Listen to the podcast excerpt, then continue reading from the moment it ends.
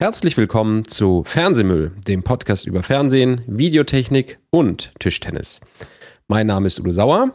Äh, alle Sendungen und weitere Informationen findet ihr unter der Webseite www.fernsehmüll.de, wobei man das äh, Wort Müll mit UE bitte schreibt. Äh, ihr könnt mir gerne auf Twitter und auch äh, auch unter dem Namen Fernsehmüll folgen. Ähm, wer Fragen hat, kann gerne die Kommentarfunktion im Blog benutzen oder schreibt mir eine kleine E-Mail an udo.fernsehmüll.de. Heute äh, geht es mal um ein Thema der Videotechnik. Äh, in letzter Zeit ist mir nämlich in mehreren Artikeln äh, irgendwie das Wort äh, die sogenannte Kreuzschiene untergekommen. Da ging es meistens um irgendwelche äh, Sendeausfälle oder, oder Fehlbilder, die in irgendwelchen Nachrichtensendungen etc. gezeigt wurden. Und da gab es dann immer irgendwelche Presseerklärungen von Sendern, ähm, dass die sogenannte Kreuzschiene ähm, ein Problem hatte oder falsch bedient wurde. Da dachte ich mir, da die meisten Leute wahrscheinlich überhaupt nicht wissen, was eine Kreuzschiene ist, äh, mache ich da mal eine kleine Sendung drüber. Eine Kreuzschiene, das ist ähm, ein Gerät, was man sehr gerne in der äh, Fernseh- und Videotechnik benutzt. Und ähm, ich fange deshalb auch mal an mit äh, einer bestimmten Sorte Kreuzschiene, nämlich einer Videokreuzschiene. Das heißt, dieses Gerät äh, benutzt jetzt nur Videosignale. So, es gibt auch noch andere, aber das erzähle ich dann nachher nochmal. Äh, um, um zu erklären, was eine Kreuzschiene ist, äh, will ich noch vorher zwei andere Geräte äh, kurz erklären, die es so gibt. Das eine ähm, ist ein, ein Signalumschalter. Das wäre zum Beispiel eine kleine schwarze Kiste. Da kann ich, sagen wir mal, vier Kameras dran anschließen und dann habe ich vorne einen ein Wahlhebel oder vier Knöpfe, wo ich dann einfach sagen kann, ich möchte bitte jetzt Kamera 1, 2, 3 oder 4 auswählen. Und dann hat dieses Gerät vielleicht einen Ausgang und da kommt immer das gewählte Signal, was ich halt gesagt habe, wieder raus. So.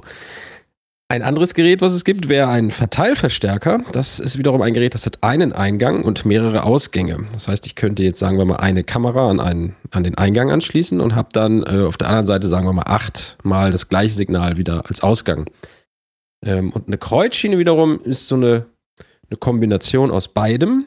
Ähm, das ist ein Gerät, das hat Eingänge und auch Ausgänge und zwar nicht nur einen Eingang oder einen Ausgang, sondern ähm, mehrere. Also Kreuzschienen gibt es in zig Varianten. Eine klassische Größe wäre zum Beispiel eine 8x8 Kreuzschiene, die hat dann acht Eingänge und acht Ausgänge. Üblicherweise, es gibt natürlich immer Ausnahmen, haben alle Kreuzschienen meistens die gleiche Anzahl Eingänge wie auch Ausgänge. Und meistens wird das dann auch immer so schön in Zweierpotenzen gemacht. Das heißt, man fängt an mit einer 8 auf 8 Kreuzschiene, dann gibt es 16 auf 16, äh, 32 auf 32 und so weiter. Die größte, die ich jetzt so äh, von gehört habe, äh, ist eine 1024 auf 1024 Kreuzschiene. Das ist dann aber wirklich für große Fernsehsender etc. Ähm, nur wirklich sinnvoll. So, wa was kann man mit einer Kreuzschiene machen? Das habe ich schon gesagt, eine Kreuzschiene hat Eingänge und Ausgänge.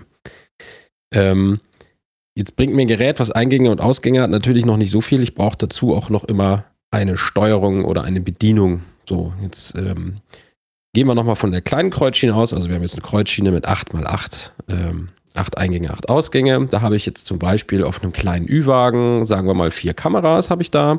Das heißt, ich würde jetzt meine äh, Eingänge belegen mit Kamera 1, 2, 3 und 4. Dann habe ich noch vier frei. Da könnte ich zum Beispiel noch ein Testsignal drauflegen. Dann könnte ich noch die, die, ähm, die Sendeleitung da drauf tun, also den Ausgang meines Bildmischers. Dann hätte ich noch zwei Leitungen für irgendwas frei. Die lasse ich jetzt erstmal frei. So, und an den Ausgängen könnte ich jetzt zum Beispiel, äh, sagen wir mal, ich habe drei oder vier verschiedene Monitore in meinem kleinen Ü-Wagen. Dann habe ich noch eine, äh, einen Ausgang, eine Sendeleitung, die zum Beispiel zu einem Satellitenfahrzeug geht. Äh, und dann habe ich vielleicht noch einen Messausgang für ein, für ein Messgerät. So. Und jetzt kann ich mit einem passenden Bedienteil oder mehreren Bedienteilen, da gibt es auch verschiedene, kann ich halt äh, einstellen, welcher Eingang wird auf welchen Ausgang geschaltet.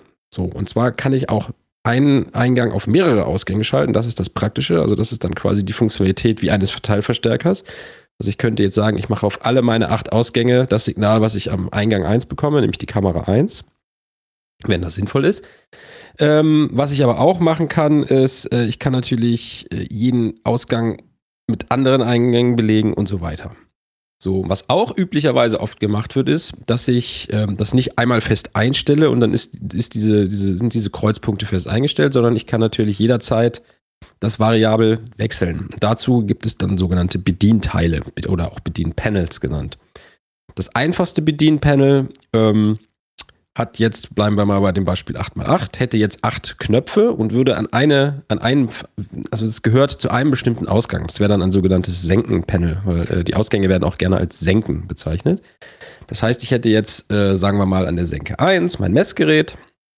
Jetzt habe ich über mein Messgerät eingeschraubt acht Knöpfe in so ein Bedienteil. So, jetzt kann ich da einfach per einem Tastendruck äh, sofort festlegen, welches Gerät messe ich jetzt auf meinem Messgerät. Das heißt, hier habe ich dann wieder diese Umschalterfunktionalität, die ich vorhin erwähnt habe. Ja, also ich drücke einfach zack auf die 2, sehe Kamera 2, gucke mir den Videopegel an, prima, ist wunderbar.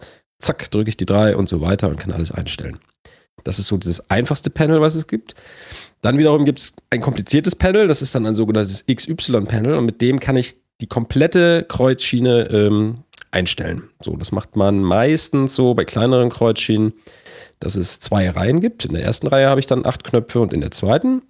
Und wenn ich jetzt äh, auf die, die obere Reihe der Knöpfe wählt jetzt meinen Ausgang an. Also ich drücke jetzt im oberen, sagen wir mal die 1. Und dann sehe ich in der unteren Reihe den aktuellen Zustand der Senke 1. da leuchtet dann zum Beispiel die Lampe äh, im Knopf 4. Das heißt, ich gebe aus dem Ausgang 1 das Signal 4 und so weiter. Damit kann ich relativ komplexe Programmierung dann auch machen. Ist aber auch relativ gefährlich, weil man sich schnell verdrücken kann und sowas kann dann auch schnell dazu führen, dass ich dann vielleicht äh, ein Testbild auf dem Sendeausgang habe, weil ich mich in der Senke vertan habe. Ich wollte das Testbild eigentlich aufs Messgerät, aber es ist falsch beschriftet und so weiter. Also das ist ein, ein XY-Panel ist schon immer eine Gefahrenquelle, gerade bei Live-Geschichten. Dann gibt es noch Sonderformen von Bedienpanels. Das werden dann so frei programmierbare zum Beispiel. Das gibt es dann bei größeren Herstellern. Ähm, da habe ich dann zum Beispiel ein Touch-Panel an der Wand, wo ich dann nicht nur sage, ich hätte jetzt gerne auf Ausgang ähm, 1 das Input-Signal 4, sondern ich wähle da eher so Funktionalitäten. Also ich sage, ich möchte, ich befinde mich jetzt in einem bestimmten Modus und dann werden gleich mehrere Sachen auf einmal umgeschaltet. Also ich könnte jetzt zum Beispiel sagen, ich bin in einem Studio und da werden fünf verschiedene Sendungen produziert in fünf verschiedenen äh, Ecken dieses Studios. Also sagen wir mal, ich habe eine Frühstücksfernsehsendung, da habe ich einmal das Sofa, auf dem die Moderatoren sitzen, dann gibt es eine Ecke mit einer Küche, dann gibt es vielleicht noch eine Ecke mit einer Werkstatt und dann gibt es noch eine Ecke mit irgendeiner andere Ecke noch. Jetzt könnte ich zum Beispiel ähm, ähm, mir ein Bedienpanel bauen und sagen, okay, jetzt findet äh, irgendwas in der Gegend Küche statt, dann drücke ich diesen Knopf und dann weiß ähm, dieses, die, die Kontrolleinheit, okay, jetzt muss ich für bestimmte Personen bestimmte Eingänge auf bestimmte Ausgänge schalten, weil es einfach praktisch ist, weil ich vielleicht zwei Kameras äh, benutze, die nur in der Küche sind, die schalte ich mir dann mit auf meinen Bildmischer oder ähm, ich schalte die drei anderen Kameras von dem großen Set jetzt weg, dass ich da nicht aus Versehen äh, noch drankomme oder ich will die auch gar nicht sehen. Je nachdem äh, kann man da sehr komplexe Sachen machen, was man halt so braucht. So. Äh, Einsatzzwecke für Kreuzschienen, äh, wie gesagt, wären zum Beispiel Ü-Wägen. Also da habe ich dann meistens eine, eine, große Kreuzschiene, je nachdem wie groß der Ü-Wagen ist. Also mit einer 8 auf 8 kommt man da nicht weit. Gerade wenn ich irgendwie einen Ü-Wagen habe mit 8 Kameras und vielleicht noch jede Menge Slow-Motion-Controllern und jede Menge Rekorder, dann brauche ich meistens schon was Größeres, also 32 oder 64 mal 64. Dann natürlich in Studioumgebungen, ähm, was ich eben erzählt habe. Was man auch gerne macht, sind dann so äh, große Technikräume, wo ich einfach viele Geräte habe, die ich relativ einfach mit anderen Geräten verschalten will. Das kann man einerseits passiv über sogenannte Steckfelder machen, wo ich dann wirklich ein, ein Kabel von A nach B stecke. Ähm, einfacher und eleganter ist es natürlich mit einer Kreuzschiene. Das braucht man dann aber eher auch eher ab einer bestimmten Größe. Also wie vorhin schon erwähnt, äh, ich habe mal vorhin so ein bisschen recherchiert. Der WDR hat mal eine Thomson-Kreuzschiene äh, eingebaut, die hat halt 512 mal 512. Ähm, jetzt könnt ihr euch ja vorstellen, also alleine mir 512 Quellen zu überlegen, die ich in so einem Sender habe, fällt mir schon relativ schwer. Wahrscheinlich kriegt man es hin, sonst hätten sie nicht so ein großes Ding gekauft, aber ähm, so viele Kameras, Signalgeneratoren, Fernsehsender und irgendwelche Bildsignale. Also wenn man die zusammenkriegt, dann äh, braucht man das. Dann wird es unpraktisch, wenn man das dann über passive Steckfelder etc. machen will. Ja, da braucht man schon so große Anlage. Das Problem an Kreuzschienen, weshalb die auch so oft auftauchen äh, in der Presse, ist jetzt natürlich, was ich vorhin schon sagte, man kann mit so einem XY-Panel schnell mal aus Versehen den falschen Eingang oder Ausgang umschalten. So, wenn man dann plötzlich einen Farbbalken sendet und das nicht merkt, äh, dann ist halt plötzlich die ganze Sendung gefährdet und der Sender schaltet dann vielleicht komplett ab und sagt, hier, wir haben eine Störung. Deshalb ist, ist relativ wichtig, gerade bei großen Kreuzschienen dafür zu sorgen, das macht man dann über diese ganze Steuerung und die Programmierung. Da muss man sich dann schon Gedanken über Rechtevergabe machen. Ja, welches Panel darf was schalten? Da könnte man dann anfangen, Passwörter zu vergeben. Also wenn ich an dem großen XY-Panel was machen will, muss ich mich authentifizieren. Sagt man vielleicht sogar hier, ich bin der Benutzer XY und will jetzt was umschalten. Das könnte man dann sogar loggen und gucken, äh, wenn jemand eine Fehlbedienung macht, dass man den dann äh, auch findet und ihm sagen kann, dass er das bitte zu, zukünftig nicht macht und so weiter und so weiter. Also das könnte man theoretisch bis ins Unendliche treiben. Ähm, man kann es aber auch ganz einfach machen. Also es gibt auch sehr einfache Kreuzschienen, was ich vorhin so sagte. Es gibt dann auch so Sonderformen, vielleicht Kreuzschienen mit zwölf Eingängen und vier Ausgängen und so weiter. Und die haben dann auch nur am Gerät selbst ein kleines Bedienpanel. Also da gibt es alles. Und ähm, ja, Kreuzschienen gibt es dann natürlich auch noch in anderen Geschmacksrichtungen. Also es gibt nicht nur Videokreuzschienen, es gibt auch zum Beispiel Audiokreuzschienen, dann gibt es digitale Audiokreuzschienen, analoge Videokreuzschienen, digitale Videokreuzschienen. Dann gibt es auch noch so Spezialfälle. Ähm, also alles, was ich jetzt so erwähnt habe, hat ja immer einen Eingang und einen Ausgang. Also ein Videosignal kommt irgendwo her und geht irgendwo hin.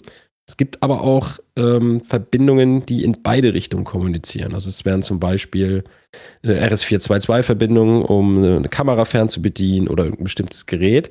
Also es gibt auch RS422-Kreuzschienen, die machen dann halt immer in beide Richtungen gleich eine Verbindung auf. Also ich schalte quasi immer zwei Leitungen zusammen das bezeichnet man dann aber, also naja, eigentlich hat so eine Kreuzschiene nur Eingänge oder auch nur Ausgänge, also sie hat einfach Anschlüsse. Ne? Ich habe jetzt, sagen wir mal, 32 Anschlüsse und ich kann jetzt zwischen diesen beiden 32 hin und her schalten, welche von denen sind untereinander verbunden. So, dann bin ich ein bisschen weg von diesem Matrix-Konzept, ähm, weil halt die Eingänge und die Ausgänge im Prinzip die gleichen sind. So. Ja, mehr fällt mir jetzt gerade so auf die Schnelle nicht ein zum Thema Kreuzschienen, aber wie gesagt, generell Kreuzschienen sind toll, wenn man sie richtig bedient. Kreuzschienen können aber auch viel Ärger machen, ähm, wenn man keine Havarie hat, weil was macht man, wenn so eine Kreuzschiene mal ausfällt? Muss man sich halt bestimmte Sachen überlegen. Dann muss man dann halt doch mit Steckfeldern arbeiten oder Verteilverstärkern etc. Das war's zum Thema Kreuzschienen. Wenn ihr Fragen oder Anregungen oder Kritik etc. habt, dann benutzt bitte gerne das Blog. Das findet ihr unter www.fernsehmüll.de. Ähm, ich wünsche euch noch schöne Tage. Bis zum nächsten Mal. Tschüss.